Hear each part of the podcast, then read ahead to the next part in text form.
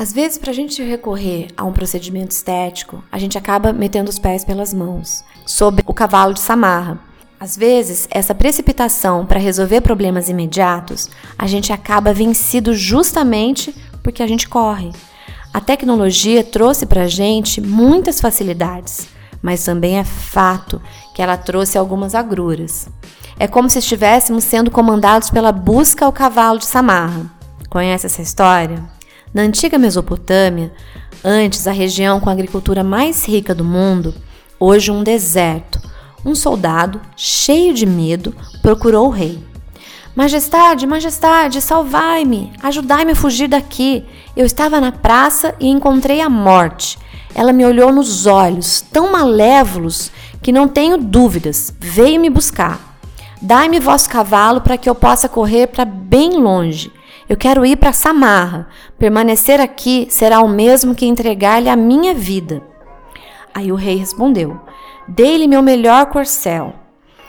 Porque o rei ficou muito compadecido e fez a vontade lá do rei. Mais tarde, andando pela cidade, o rei encontrou a morte e falou para ela: Meu soldado estava desesperado. Disse-me que a encontrou hoje na praça e que o olhavas de modo malévolo.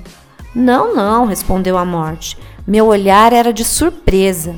Apenas pois não sabia como ele podia estar hoje por aqui, visto que o espero em Samarra essa noite. Então, às vezes, pela busca do cavalo de Samarra, né, achando que a gente está fugindo da morte, a gente está indo encontro à morte. Né? Leia aqui morte e envelhecimento. Às vezes, achando que a gente está fazendo uma coisa para fugir do envelhecimento, a gente vai estar tá fazendo uma coisa para dar de encontro ao envelhecimento. E se você quiser saber como que você pode fazer para fugir da toxina botulínica, acompanhe o nosso vídeo no YouTube é, sobre o segredo de beleza de Hollywood.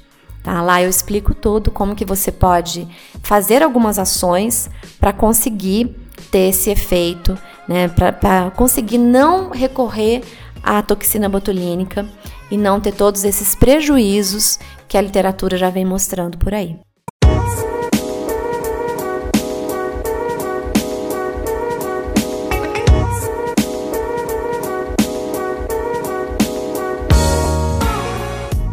Foi um prazer falar para vocês mais uma vez. Eu espero ver vocês em breve no nosso próximo podcast, que vai ser liberado na próxima segunda às 19 horas. Beijo, até lá.